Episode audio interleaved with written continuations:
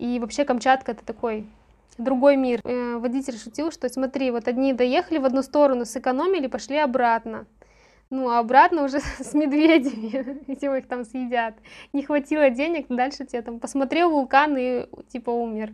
Терапия правом. Подкаст Оксаны Остапенко про невероятные истории правового целительства. В чем истинная сила юриспруденции? Каковы ее возможности? Узнаем у тех, кто на передовой. Гости подкаста – практикующие юристы. И мы верим только фактам. Привет-привет! С вами Оксана Остапенко и, наконец-то, новый сезон – подкаста для юристов «Терапия права». У меня сегодня в гостях Лосьевская Дарья, частно практикующий юрист по сопровождению онлайн-бизнеса. Дарья, привет! Оксана, привет! Предлагаю тебе начать разговор а, с того, что ты поподробнее расскажешь о себе. Блиц вопросы. Э,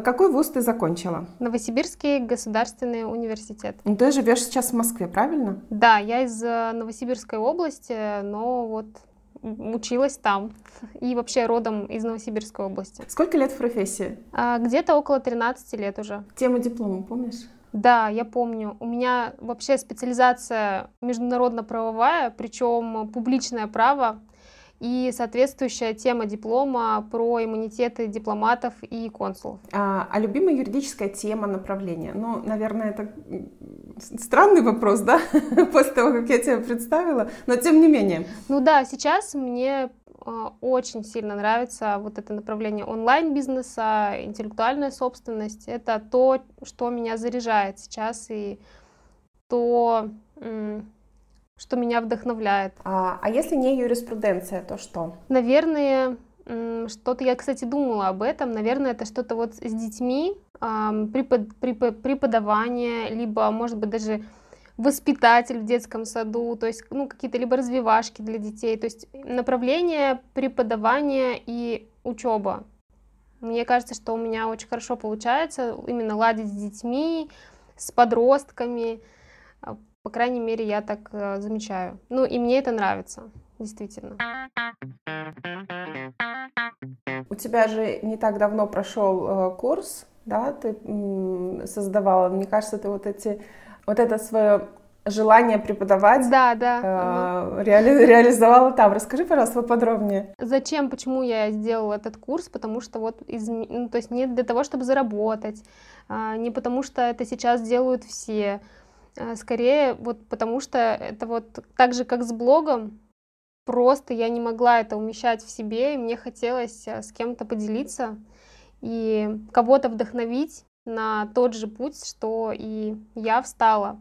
Я считаю, что у меня такой хороший, на самом деле, кейс, а, если именно говорить о частной практике. То есть я работала в найме, у меня была хорошая зарплата, у меня была хорошая должность, но в какой-то момент я поняла, что мне нужно двигаться по, там, в, в частной практике, и первая моя консультация стоила 500 рублей.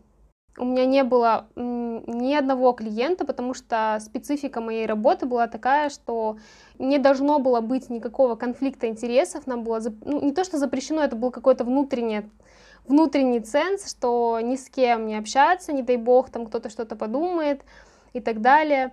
И поэтому у меня ни одного клиента не было во время найма. И вот за, эти, за это время у меня сейчас огромное количество клиентов, а, больших блогеров, миллионников. И сейчас уже немножко другая ценовая политика у меня. И то есть я сейчас просто полностью обеспечиваю себя, у меня есть команда, хотя начинала я одна, без клиентов и с первой консультации за 500 рублей. Ну вот к юридическому бизнесу мы с тобой еще вернемся. Я хочу поговорить с тобой про твой э, курс, который ты делала. Ты делала, да, ты делала одна или с командой? Да, я тебе могу рассказать, вот как это все началось. Э, я изначально планировала, что курс мой начнется в осенью, и я буду потихонечку его писать там с января по осень. Но тут мой клиент, который был, учился на продюсера, он сказал, а у тебя нет никого, кто хотел бы запустить свой курс? Я сказала, что да, такие люди имеются. Как, как удобненько. Да, и он сказал, давай, хочешь попробовать со мной? Но он мне сразу предупредил, что я учусь, мне нужна просто практика. Я сказала, да, окей. А, единственный момент, что это было ему нужно было поучиться быстрее, то есть нужно было написать и подготовить все за короткие сроки. И, собственно, да, я согласилась, но сейчас расскажу тоже, там был такой провал, расскажу про смешную историю. У меня был вообще курс по сопровождению онлайн-бизнеса. И в частности, туда входил блок, большой блок про публичную оферту, про документы на сайт и так далее. И вот этот э, мой клиент-продюсер, начинающий, он привел свою команду, я не знала, то есть я всегда то есть, работала с э, онлайн-предпринимателями, я не знала эту внутреннюю кухню, как продавать, как что там вообще делать, какие-то вебинары продающие, то есть вот эти вот все моменты, они мимо меня проходили. И в том числе, почему я хотела свой курс, я многое чего не понимала, то есть все равно онлайн-предприниматель, если он не юрист, они чего-то не видят.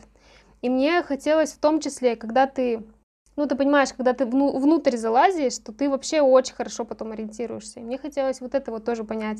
Он пришел со своей командой, сказал, ты занимайся творчеством, ты делай свой курс, а мы все сделаем за тебя. Вообще не парься по этому поводу.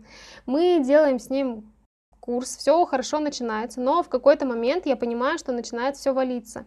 В итоге, если очень долго-долго не рассказывать, э, сайт писала я, то есть полностью все, все содержание, все внутренности, все презентации, все наполнение по продажам и так далее, хотя я вообще не специалист в этом, это все писала я. Команда оказалась, э, там у меня был в команде, получается, тех, ну, у него тех специалист и project менеджер контролирует, все делает, да, то есть, ну, то есть на нем, собственно, чтобы цель его конечная, его действий, чтобы проект был запущен классно, все летало и так далее.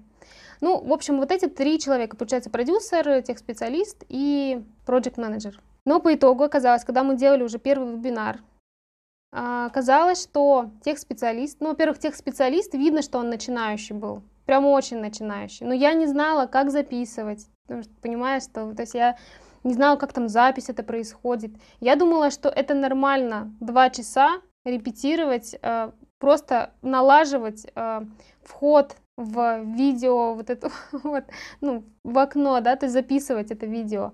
Я думала, ну это, наверное, нормально. И тратила на это два часа, потому что тех специалистам сейчас, сейчас, сейчас там что-то пытается налаживать. У меня какие-то какие вопросы, а почему нельзя через другую программу, почему у нас здесь запоздание там на две минуты, так не должно быть. Давайте что-то другое. Сама начала что-то придумывать.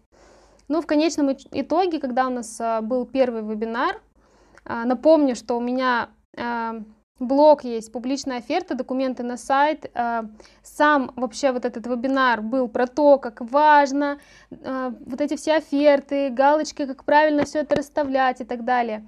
А, в это время с самого утра техспециалист пыталась выложить э, все эти документы на сайт. И мне пообещали, что к вебинару, вебинар был где-то часов 7, наверное, 8, все точно будет. Я такая, вот два человека, продюсер, проект менеджер которые должны проконтролировать этот момент.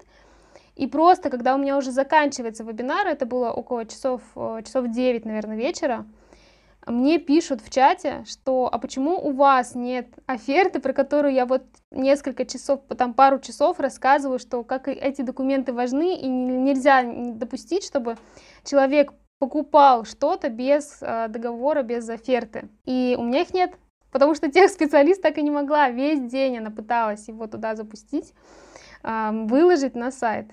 И в итоге там даже кто-то купил э, вот этот курс без, без оферты, без всего. Но это так смешно было, это такой fail. Естественно, что мы... То есть это был первый вебинар. На утро я, я полностью распускаю команду и сказала, что, ребят, спасибо. Дальше я сама. Ты понимаешь, да? Вот, и потом уже через своих онлайн-предпринимателей я нашла тех специалиста, я нашла маркетолога, который просто, ну, с кем можно консультироваться про то, как там, по поводу презентации, по поводу там, и в итоге я была в шоке, то есть я там готова была тех специалиста, я там носила его на руках, потому что как, пять минут и все, то есть мы, мы начали записывать. Вот такой был, э, ну, то есть дальше я уже начала просто сама все это делать и запустила курс. Эм, мне очень понравилось то, что ты сказала, что этот курс в том числе э, стал, скажем так, отправной точкой для подбора команды. Давай перейдем теперь к юридическому бизнесу. Хочу с тобой поговорить про расширение команды. Как, какие критерии были? Вот к тебе пришли такие же юристы, начинающие или не начинающие, которые желают развиваться в этом направлении, специализироваться, да, в юридическом сопровождении онлайн-бизнеса. А, кто тебе был нужен? У тебя уже было понимание? Ну, я скажу так, э, если мы поговорим про масштабы онлайн-предпринимателей, я скажу, что нет. Больше, чем нет, чем да. И вообще у меня цель была вот первая, потому что это мое внутреннее было желание сделать, попробовать просто. А второе, это я хотела из тех людей, которые придут, которые пройдут курс, взять, отобрать людей в команду. Это второе, почему я это делала. И и третье, ну, собрать какие-то отзывы, посмотреть, что-то подкрутить. На самом деле цена была очень низкая, а, а я выдавала информацию, ну, очень большую. Там, если сравнить тот же лого с М, а, то, что они давали, ну, еще больше, то есть практики, там какие-то, то, что я показываю, то, что я делаю на практике, то тоже показывала. Поэтому нет, нет, но поток следующий будет обязательно, потому что это внутри, это невозможно, это невозможно сдержать. Здесь даже не про деньги, а про то, что мне это нравится действительно делать. Мне очень понравилось то, что ты сказала, что этот курс в том числе э, стал, скажем так, отправной точкой для подбора команды. Давай перейдем теперь к юридическому бизнесу. Хочу с тобой поговорить про расширение команды. Какие критерии были? К тебе пришли такие же юристы, начинающие или не начинающие, которые желают развиваться в этом направлении, специализироваться, да, в юридическом сопровождении онлайн-бизнеса. А, кто тебе был нужен?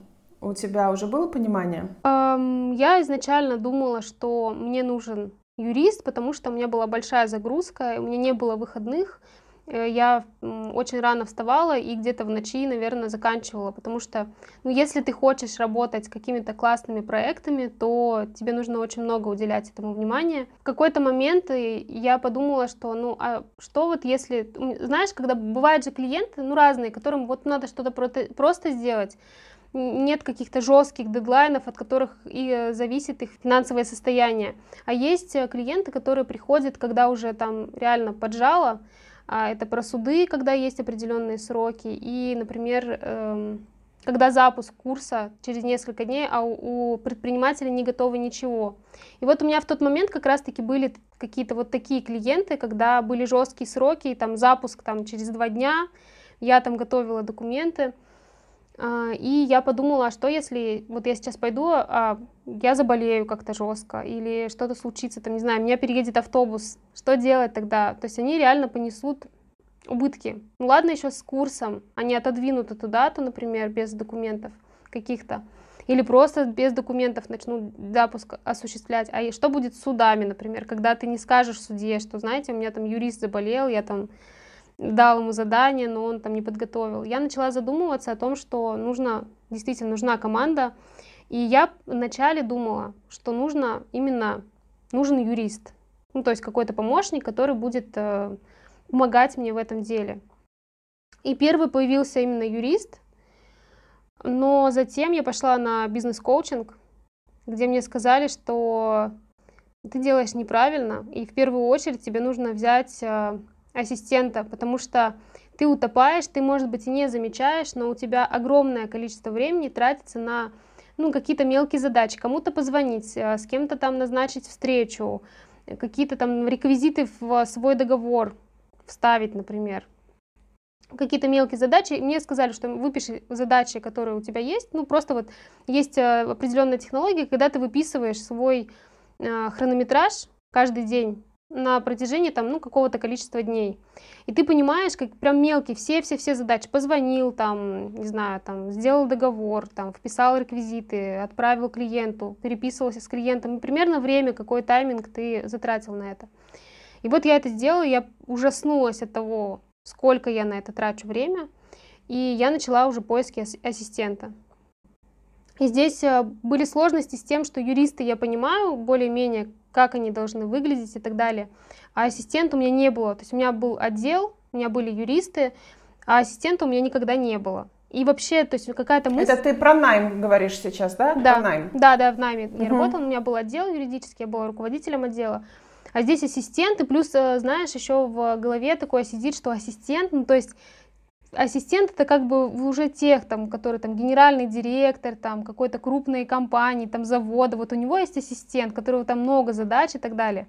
А я ассистент, то есть я там, по сути, только начинающий предприниматель, не такой крупный, как, например, там владелец какого-то завода там, или компании.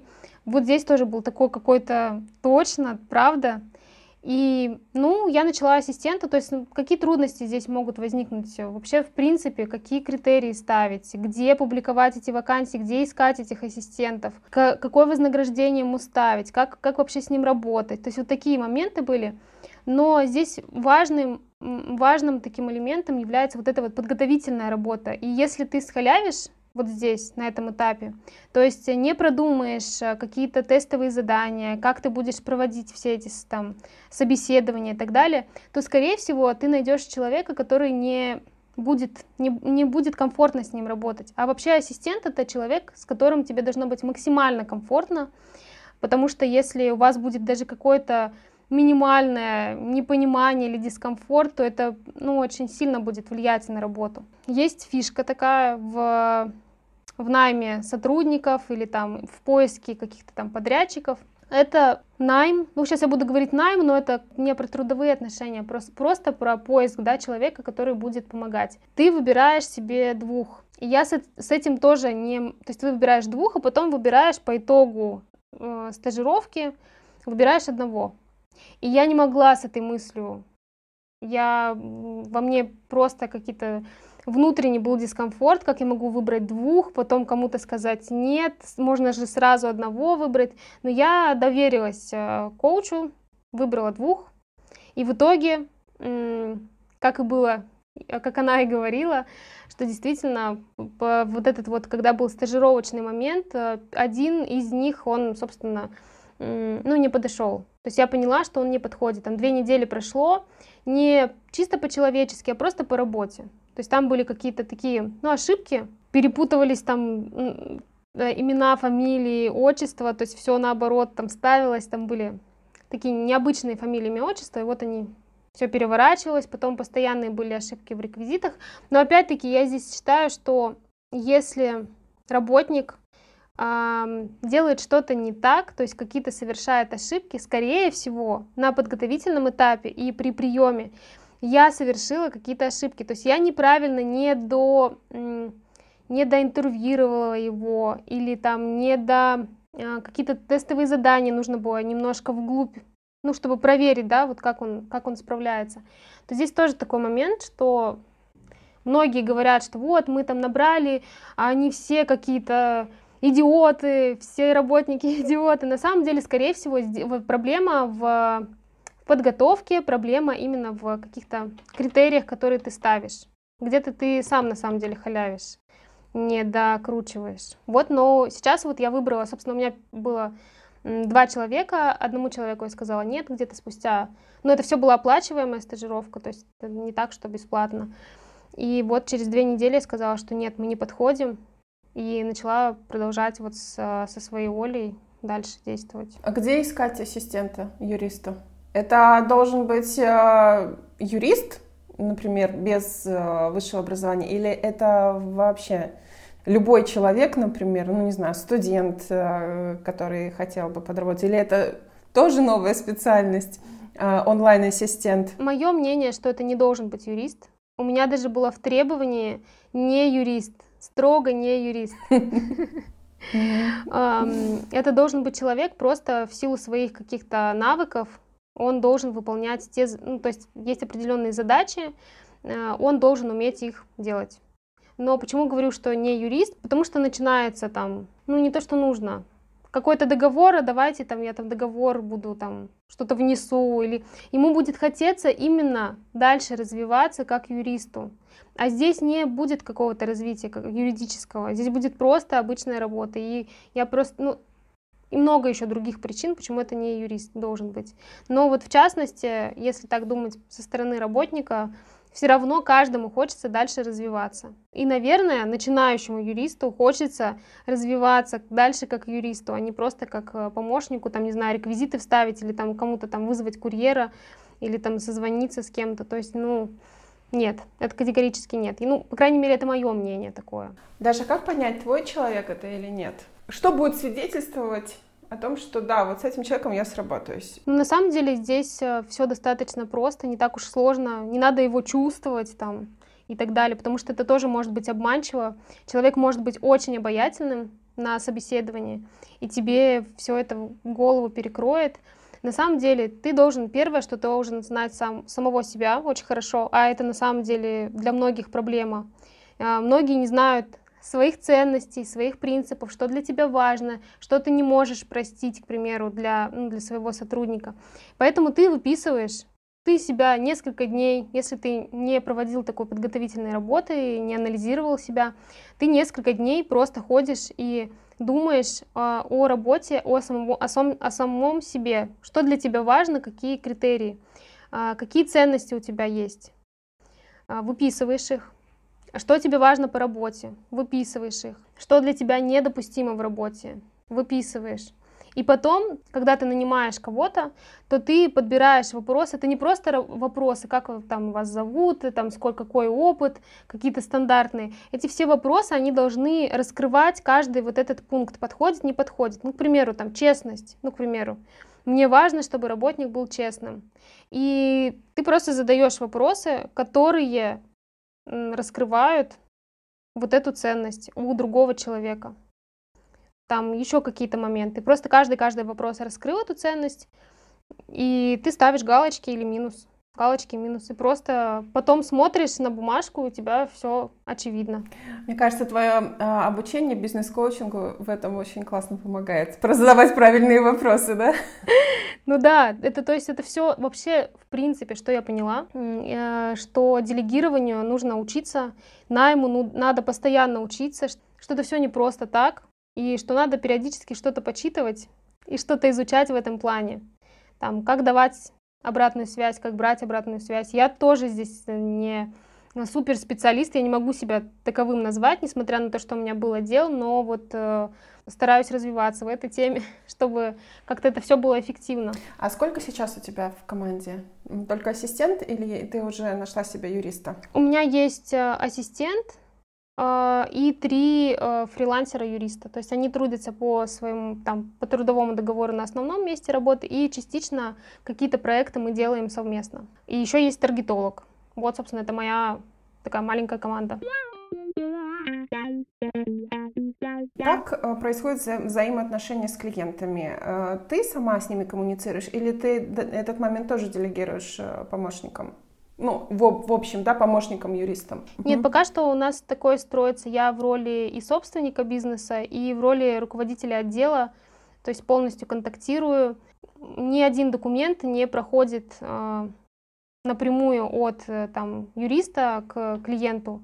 Пока это жесткий такой контроль, э, но потом уже, скорее всего, ну, ну, в любом случае нужно будет выстраивать определенную систему, когда будет руководитель отдела юридического, и дальше уже будут юристы, потому что а вот этот вот путь э, юриста плюс, там, не знаю, пять юристов, к примеру, которые там делают задания, и потом каждый юрист э, коммуницирует с клиентом и дает, ну, там, выполняет какие-то задания, то это не совсем, по крайней мере, для меня путь э, правильный. Пока что, пока что так. Пока что я руководитель. Я вообще считаю, что должен быть обязательно руководитель отдела, который будет это все проверять, коммуницировать с клиентами и так далее. А если во временном периоде, такой таймлайн, да, момент, когда к тебе пришло осознание, что я больше не могу работать одна, да, и момент вот сейчас, а, когда у тебя есть несколько помощников, сколько времени пришло? Слушай, сложно сказать. То есть я в 2020 году в конце 2020 решила, что этот год, 2021, я вообще делаю всегда. У меня каждый год, как знаешь, как в России, там, это год, там, э, поэзии и так далее. У меня всегда тоже каждый год он э, что-то должен нести. И вот у меня 2021 год, в декабре я, я решила, что 2021 год это будет год начала создания команды, там, делегирования и так далее. И вот, наверное, в конце, получается, декабря я решила, что я буду делать команду. И дальше вот, когда в, в апреле у меня, появ... не, не в апреле, в январе таргетолог у меня появился, по-моему. Да, кажется, да. И дальше вот потихонечку каждый месяц что-то я делала в этом направлении. А, многих а, частно практикующих юристов останавливает а, вот именно процесс делегирования.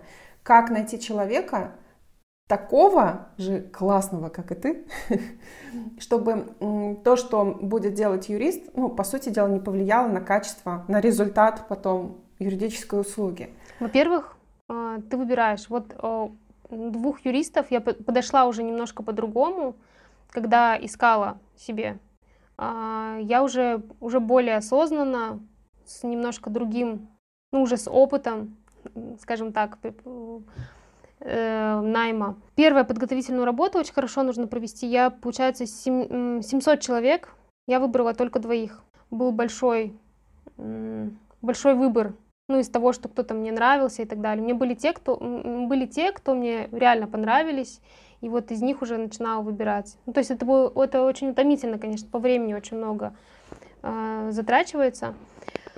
Как это не повлияет на качество? Нужно разрабатывать стандарты определенные. То есть у меня есть э, сейчас уже регламент э, по составлению договоров, то есть э, всякие там отступы, не отступы и так далее. И есть такое правило, опять-таки, по поводу вот того, что ты говоришь, что, это, что ты, тебя лучше никто не сделает ну, во-первых, сделает 100%, и второе, это то, что есть правило, там, 70%, если сделал твой сотрудник на 70%, ты делаешь на 100, а твой сотрудник делает на 70%. Это уже супер классно. Просто важно настроить вот систему контроля, как проверять, а, кто будет это делать. Не надо думать, что мы такие уникальные и мы такие супер классные. Хотя, конечно, я периодически смотрю какой-то договор и думаю, ну здесь вообще не докручено, надо что-то исправляю, например, переделываю его полностью, но понимаю, что, скорее всего, просто здесь проблема не в том, что человек сделал, ну, там, что-то не додумал, а, скорее всего, просто где-то вот именно на нашем подготовительном этапе была проблема. То есть, скорее всего, я не дала больше информации, не дала больше указаний. Э, вот нужно здесь анализировать, наверное, каждый раз, что происходит, что не так, почему, почему тебе не нравится, например, договор, который составил э, твой юрист. Потому что, наверное, ты не дал больше вводных данных или что-то не, не дал больше инструкций. Вот такой момент. Может быть, там какие-то стандарты ты не разработал. Нужно вот в этом направлении, мне кажется, думать. И выгонять это из мысли, что Никто не сделает лучше, чем я.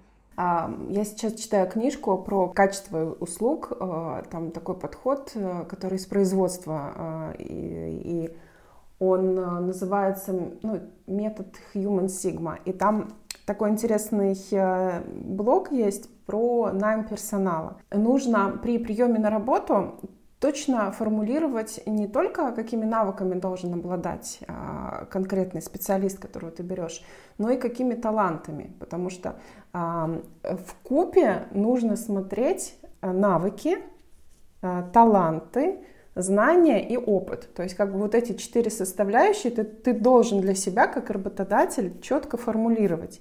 И тогда реально ты найдешь того человека, который закроет ну, все твои потребности как, э, ну, как бизнесмена, предпринимателя.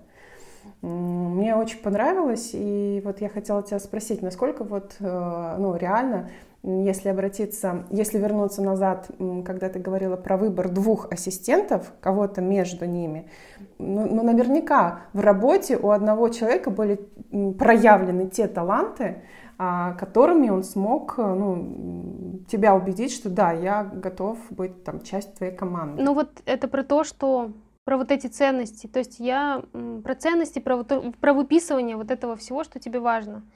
И я потом поняла, что вот в чем ошибка, почему, где я ошиблась. Там был э, второй ассистент. Напротив определенных там цен, ценностей, критериев стояли минусы. И я просто... Ну, это прознание себя. Про, прознание себя, что насколько ты не понимаешь еще, насколько тебе важно это. Я думаю, что все это с опытом приходит. Я могу так сказать, вот по работе даже не с ассистентом, а с юристами. Есть юристы, которые у кого-то получается больше ходить в суды, у кого-то больше получается делать договоры, у кого-то больше а, больше у него, он больше расположен, там, не знаю, регистрировать товарные знаки, к примеру, проводить вот, этот вот, вот эту вот всю экспертизу и так далее. И я просто сейчас даже смотрю, э, даю разные задания какие-то, абсолютно, и смотрю, у кого что больше получается, и анализирую, почему, например, у одного юриста классно получается делать иск в суд, а у другого не получается. Он там не может э, найти какую-то практику судебную, проанализировать это все и вместить в это исковое, правильно подать э, доказательства какие-то, а другой вот делает хорошо, а другой делает не очень. Но зато вот этот, который делает не очень, у него классно, он классно делает договор. И уже отталкиваясь от этого, даю вот эти задания. То есть сейчас просто анализирую, что к чему больше у них. Они, опять-таки, это каждый человек, он, ну, мало людей знают хорошо самого себя. Поэтому они и мечутся там, всякие курсы покупают, э, которые на, на самом деле не нужны. Или там то одно направление берут, то второе направление берут и так далее про знание себя, и вот моя задача сейчас узнать их, какие у них таланты, как ты говоришь, больше, и давать им развиваться в этом больше направлении. Многие сосредоточены на своих недостатках, ну не то что недостатках, на том, что у нас не совсем хорошо получается. И мы забываем про какие-то положительные качества, которые у нас есть, но мы совсем их не развиваем. К примеру, там кто-то хорошо пишет там, не знаю, договор, и мы такие, ну, здесь нормально, в принципе. Поэтому, а вот у меня не получается, не знаю, регистрировать товарные знаки, к примеру. Я там плохо делаю экспертизу. И вот каждый раз этот человек бьется, пытается делать эту экспертизу и забивает на составление договоров, не развивает это качество. На самом деле он может развивать вот это вот хорошее, вот это свое положительное качество, и на этом выиграть. Да, еще вот э, через понимание таланта своих э, подчиненных, да, скажем так, можно понять, чем можно человека мотивировать. Да, да. Но на самом деле вопрос не в деньгах всегда, как правило. Ну, не всегда, да. да. Перейдем тогда к э, блоку кейсы. Знаешь, я подсмотрела у одного э, коллеги, название, рубрику это можно назвать, потому что когда я договариваюсь э, с гостями и прошу подумать над кейсом в стиле терапии прав, почему-то всегда стоит вопрос, а, чё, а, а какой кейс это должен быть. Мне понравилось очень такое звучное название «Казалось, это невозможно».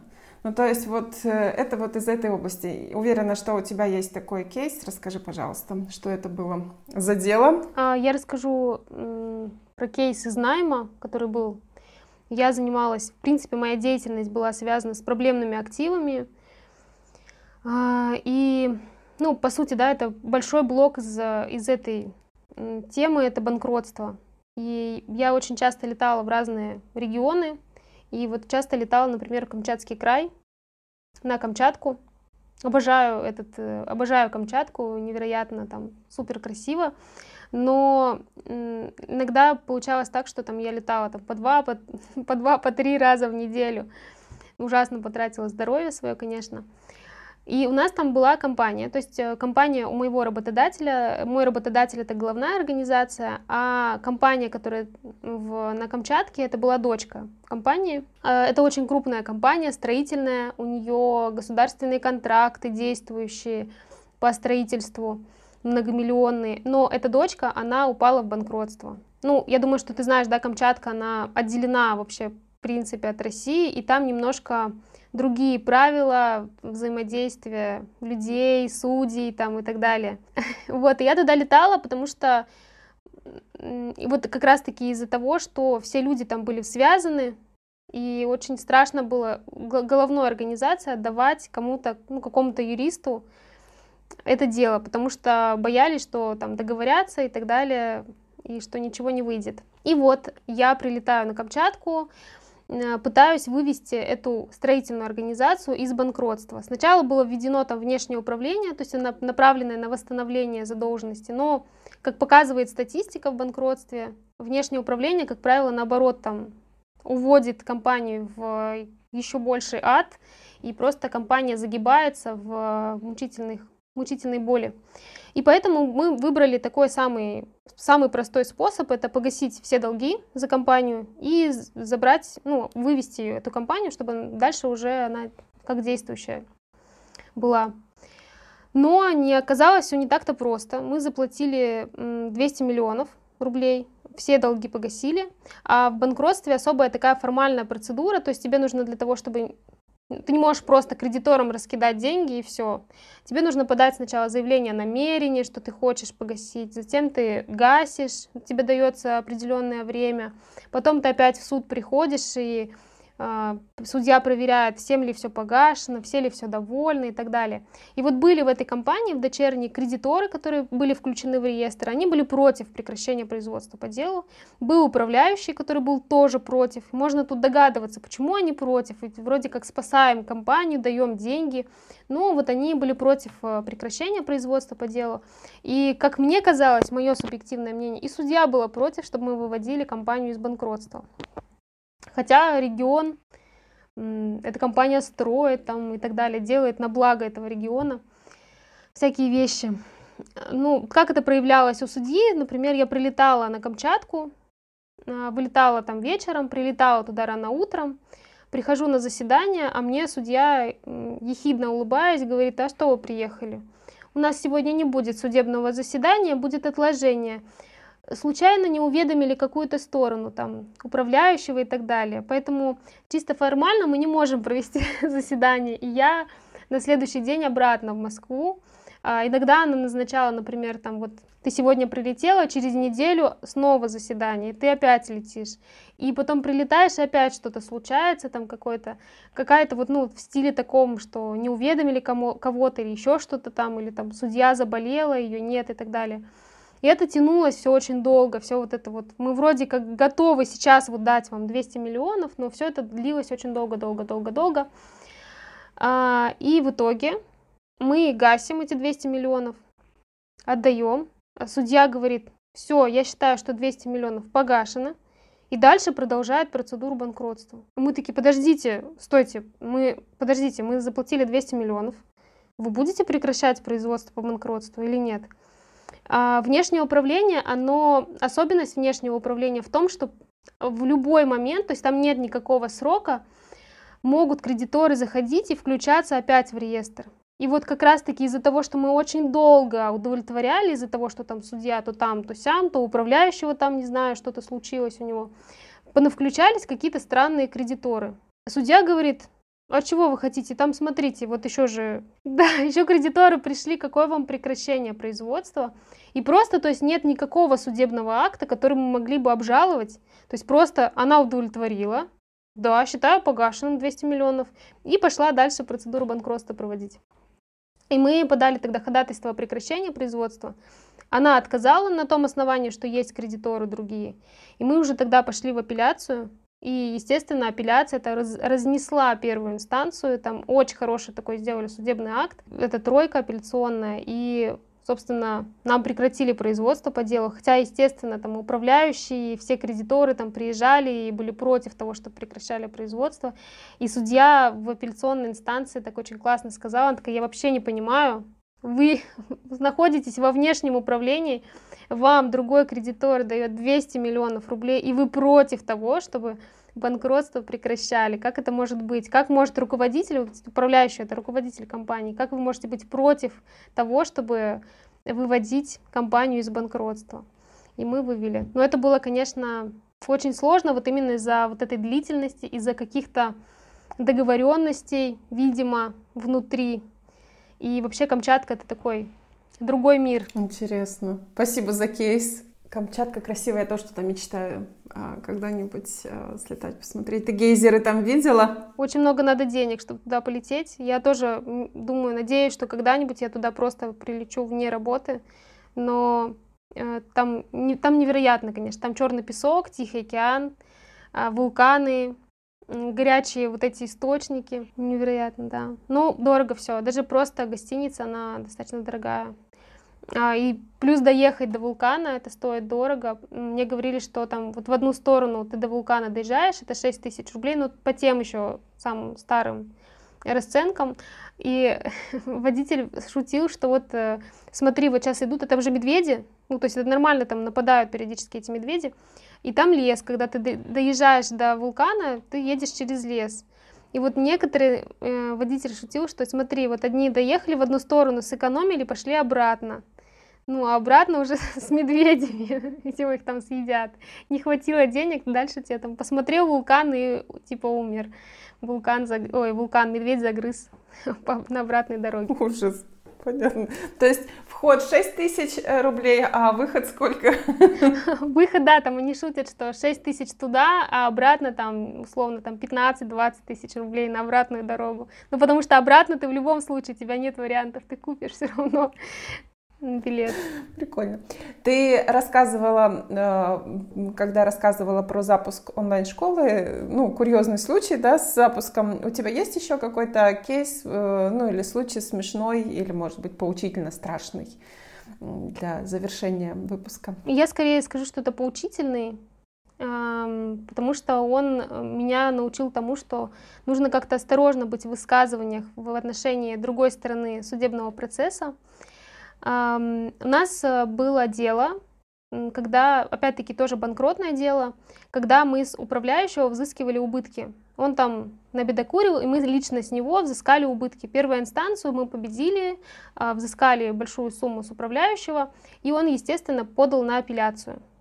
И как это бывает у судебников, у юристов, не знаю, может быть, мы одни такие, которые достаточно жестко шутят э, в отношении другой стороны, но это все такое мы общались, э, вот я со своей сотрудницей, она приехала в судебное заседание на апелляцию, и я ей пишу напутствие, чтобы она победила, я ей пишу, что ты давай там побеждай, удачи тебе, замочи управляющего. И она мне очень долго не отвечает, и потом пишет, что слушай, Даш, а он умер. И я, это был, то есть, последнее, последнее слово мое, это замочи его, и дальше она пишет, что он умер, пока шла апелляция, естественно, там не от моих слов и так далее, он умер просто, ну вот, ну так случилось. Там сердечный приступ или что-то что с ним случилось. И я после, после этого случая решила, что, ну, надо как-то все равно быть аккуратным со словами, потому что, ну, вот такие ситуации случаются. Какой кошмар. Ужас ужасно. Ну, это стечение обстоятельств, но... Да, да, да. Ну, это, да, неприятно. А так, да, очень поучительно. Для всех, независимо от э, профессии, вообще, э, вообще независимо от ни от чего, но люди, да, должны отвечать, э, ну, должны аккуратно быть со словами, потому что так бывает, да. Подумать, мысль, слово, действие. Вот это... Да, но здесь, конечно, замочи, э, это не значит, что там убей, а именно как э, победить, победи его в в суде, но тем не менее как-то было, было как-то я себе не по себе. Неприятно, да, неприятно. Загрузила тебя мой поучительный случай. Даша, спасибо тебе большое. Ты нашла время, рассказала. Мы с тобой затронули очень важную тему, как э, частно практикующему юристу начать масштабировать свое дело, начать искать команду, кто первую очередь должен быть в команде, как понять это. Спасибо за интересные кейсы по банкротству по Камчатке. Э, ну и, конечно, за поучительный э, такой, да, с выводами на подумать пример. Спасибо тебе большое.